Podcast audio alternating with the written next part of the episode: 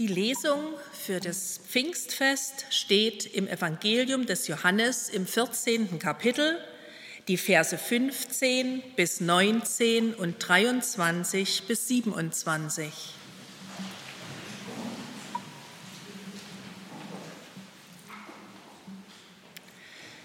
Christus sprach zu seinen Jüngern, Liebt ihr mich, so werdet ihr meine Gebote halten.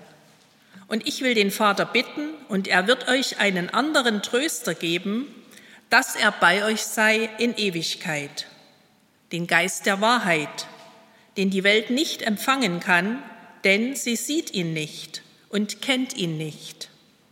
Ihr kennt ihn, denn er bleibt bei euch und wird in euch sein. Ich will euch nicht als Weisen zurücklassen, ich komme zu euch.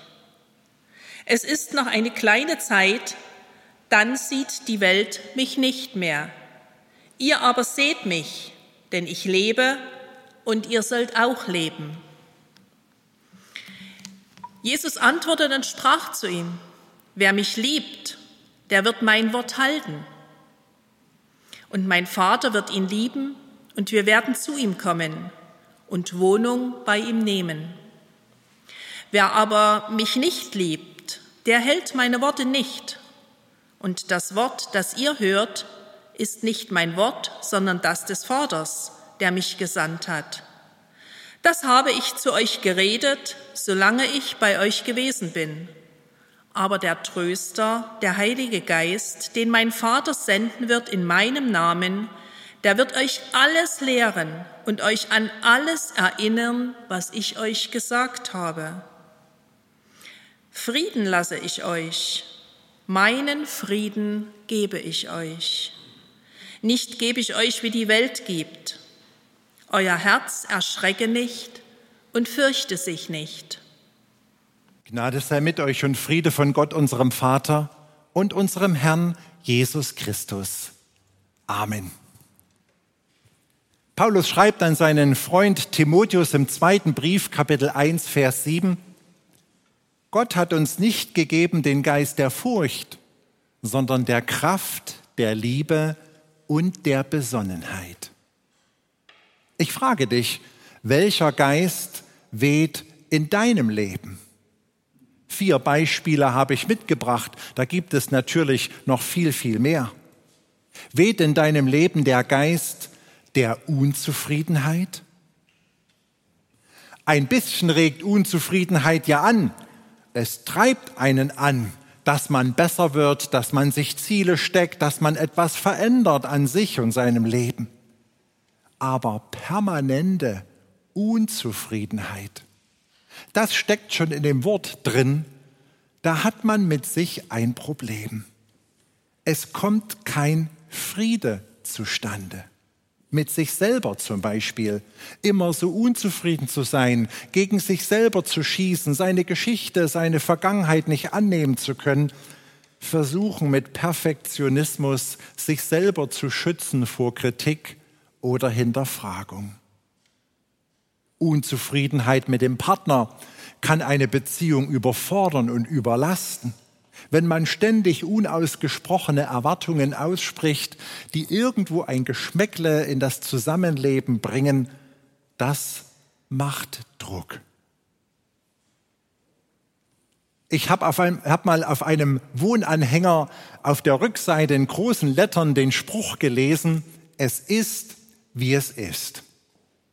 Klingt auf einmal sehr einfach, aber wenn man dann länger darüber nachdenkt, was das bedeutet, schön, wenn jemand es annehmen kann. Es ist eben, wie es ist. Und ich habe meinen Frieden damit und ich lebe damit. Dann kehrt Ruhe und innerer Friede ein. Gott hat uns nicht gegeben den Geist der Furcht, sondern der Kraft, der Liebe und der Besonnenheit. Welcher Geist weht in deinem Leben? Ist es der Geist der Anklage? Ja, es gibt einiges, was besser oder zumindest anders laufen könnte.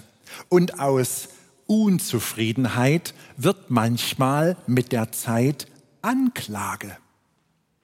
Da könnten die Politiker schon einiges anders machen oder diese Corona-Krise bewältigen. Da könnten die Reichtümer besser verteilt werden. Man könnte die Umwelt noch besser schützen, in der Pädagogik, in der Schule vieles besser machen. Bei manchen Themen kommt es jedoch auf die Perspektive an, die man einnimmt.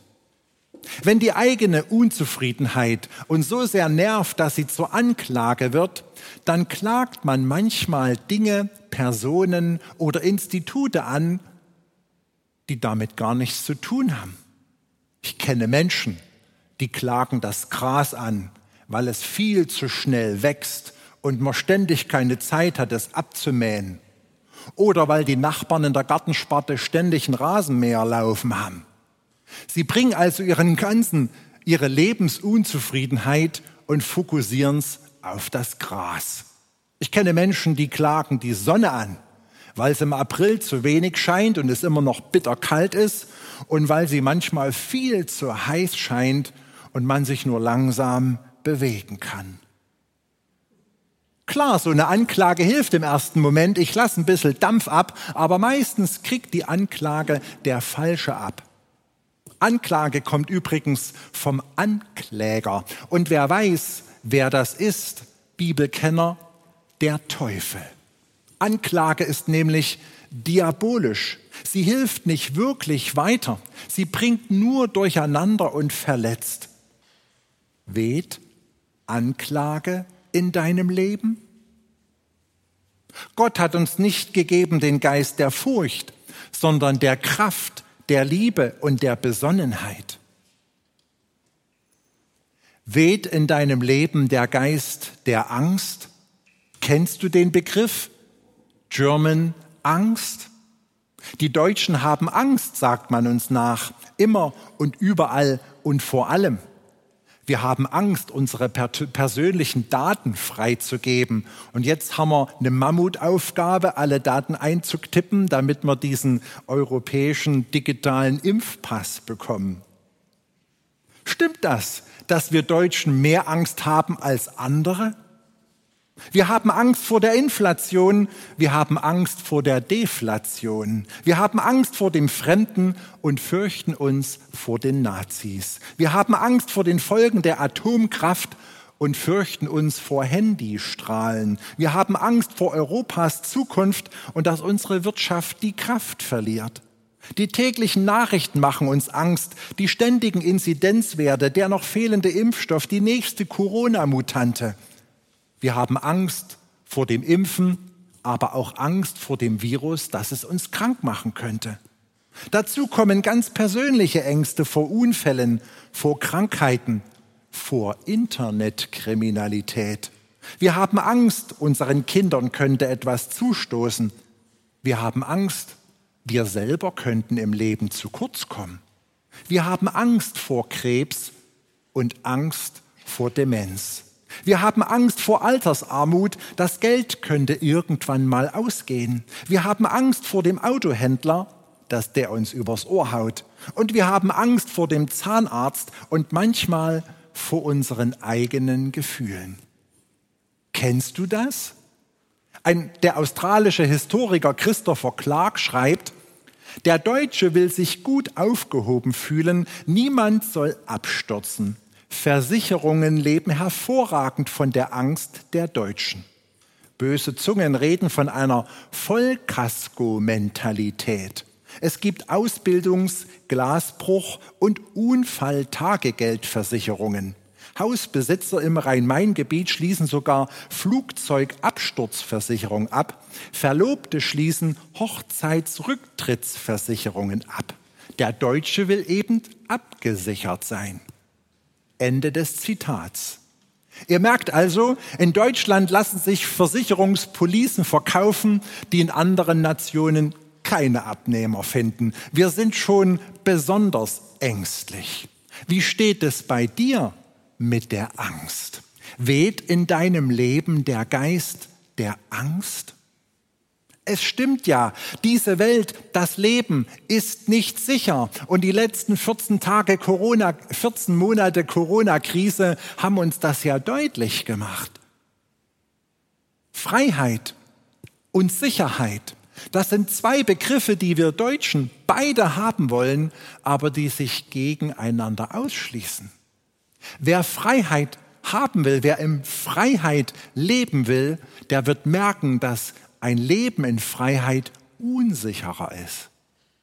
Und wer ein gesichertes Leben haben will, wer möchte, dass ihm nichts zustößt, der darf eigentlich den Fuß nicht mehr aus der Haustür vorsetzen. Gott hat uns nicht gegeben den Geist der Furcht, sondern der Kraft, der Liebe und der Besonnenheit. Ich setze noch einen vierten drauf. Weht in deinem Leben vielleicht der Geist der Unversöhnlichkeit? Ich meine, für manches Recht lohnt es sich zu kämpfen. Da muss man auch mal Spannungen aushalten auf dem Weg zum Ziel. Hier meine ich aber wirklich Unversöhnlichkeit. Diesen Geist kennt man daran, dass er in unseren Gedanken spricht, bleib hart. Es ist dein gutes Recht. Setz dich durch. Willst du dich in dieser Ellenbogengesellschaft unterbuttern lassen? Lass dir bloß nichts gefallen. Wehre dich, schlag zurück. Du weißt doch, welcher Satz jetzt sitzt wie ein Messerstich.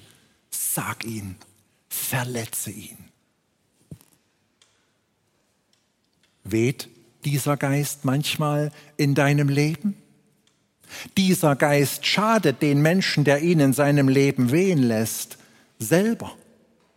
Er wird vielleicht manche Schlachten gewinnen, aber an und in seiner Seele wird er Schaden nehmen, im Herzen bitter werden und am Ende des Lebens ein Verlierer sein. Welcher Geist weht in deinem Leben?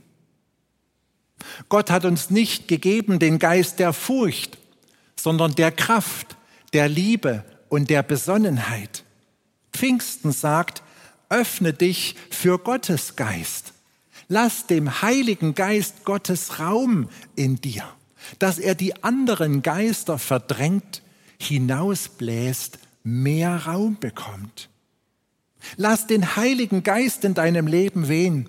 Er befreit nämlich, er beflügelt, er schenkt neue Kraft und neuen Atem, Liebe und Besonnenheit.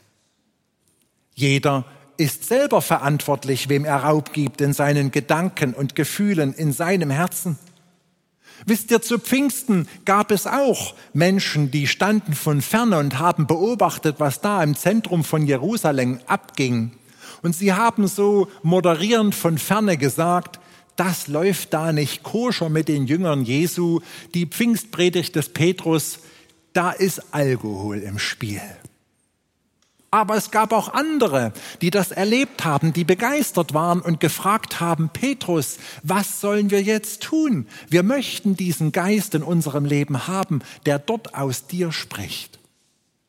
Und Petrus hat gesagt, bekennt euch, bekehrt euch zu Jesus Christus, lasst euch taufen auf den Namen des dreieinigen Gottes und dann werdet ihr den Heiligen Geist empfangen.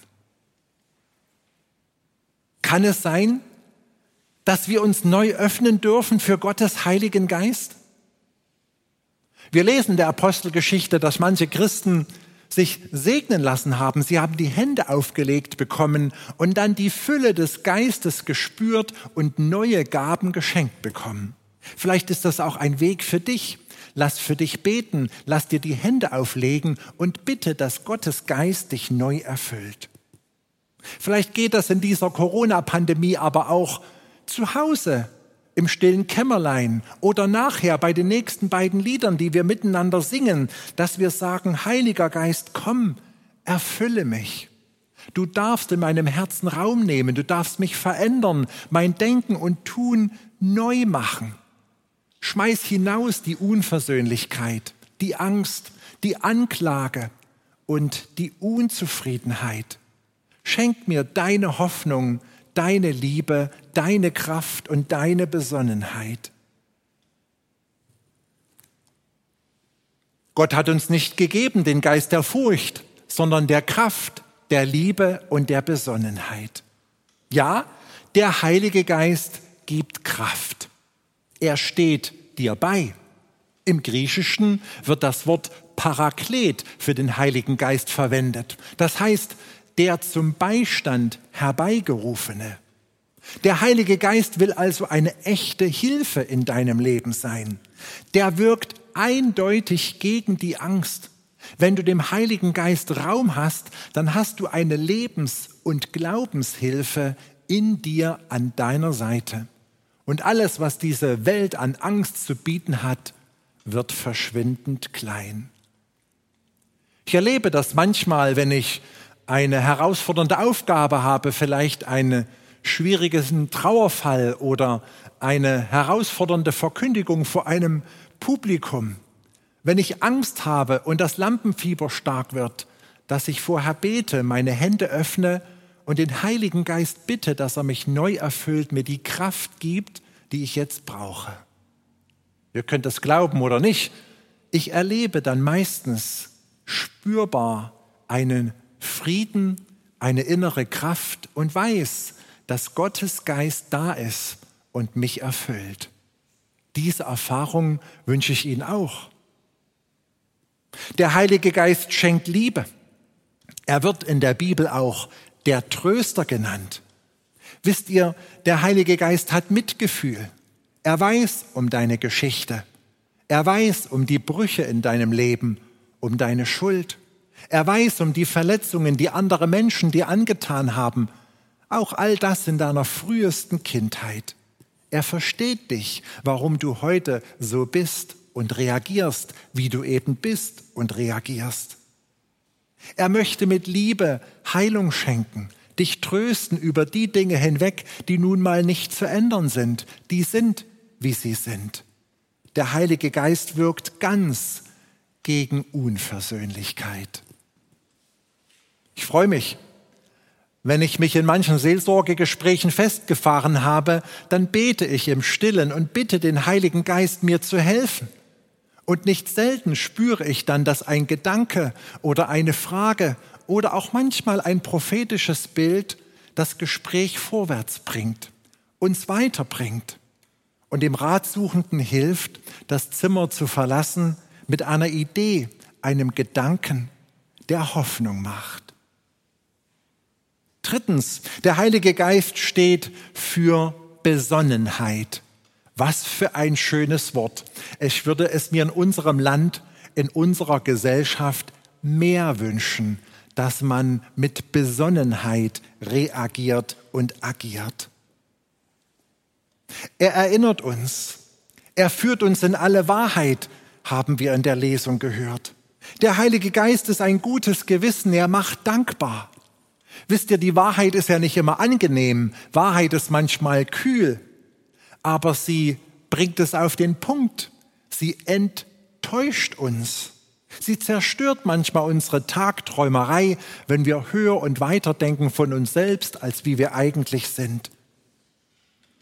Die Wahrheit führt uns an unsere Grenzen und manchmal auch an unsere Umstände. Aber sie wirkt unheimlich für Zufriedenheit, weil wir es dann annehmen können, wenn wir die Wahrheit erkennen, weil wir dann Frieden finden mit dem, wie es nun mal ist. Und weil wir mit dem Heiligen Geist nicht in einer Halbwahrheit oder in einem Trugbild leben, sondern echt, authentisch, bodenständig. Dann finden wir Frieden in unserem Herzen. Gott hat uns nicht gegeben den Geist der Furcht, sondern der Kraft, der Liebe und der Besonnenheit. Ich möchte noch eins draufsetzen. Der Heilige Geist schenkt nämlich dienstbare Geister. Die Bibel nennt sie Schachesmen, was so viel heißt wie Gnadengaben. Die Geistesgaben des Heiligen Geistes, die kann man sich nicht im Laden kaufen oder irgendwie einfach wegnehmen. Sie sind Geschenke Gottes, die er Menschen anvertraut, denen er sie eben anvertrauen will. Sie sind nicht verfügbar. Aber Paulus ermutigt uns in dem ersten Korintherbrief Kapitel 12 bis 14, uns nach ihnen auszustrecken, sie zu erbitten. Sie sind auch nicht für mich da, diese Gnadengaben Gottes. Sie sind nicht da zur Pflege des eigenen Narzissmus, sondern zur Auferbauung der Gemeinde also für andere. Wer so eine Gnadengabe Gottes empfangen hat, der soll sie einsetzen in seiner Gemeinde, in dieser Gesellschaft, dass diese Welt zu einem besseren Ort wird. Manchmal redet der Heilige Geist durch Menschen prophetisch.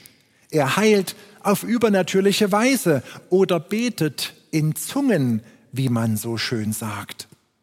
Das wirkt alles gegen die Anklage.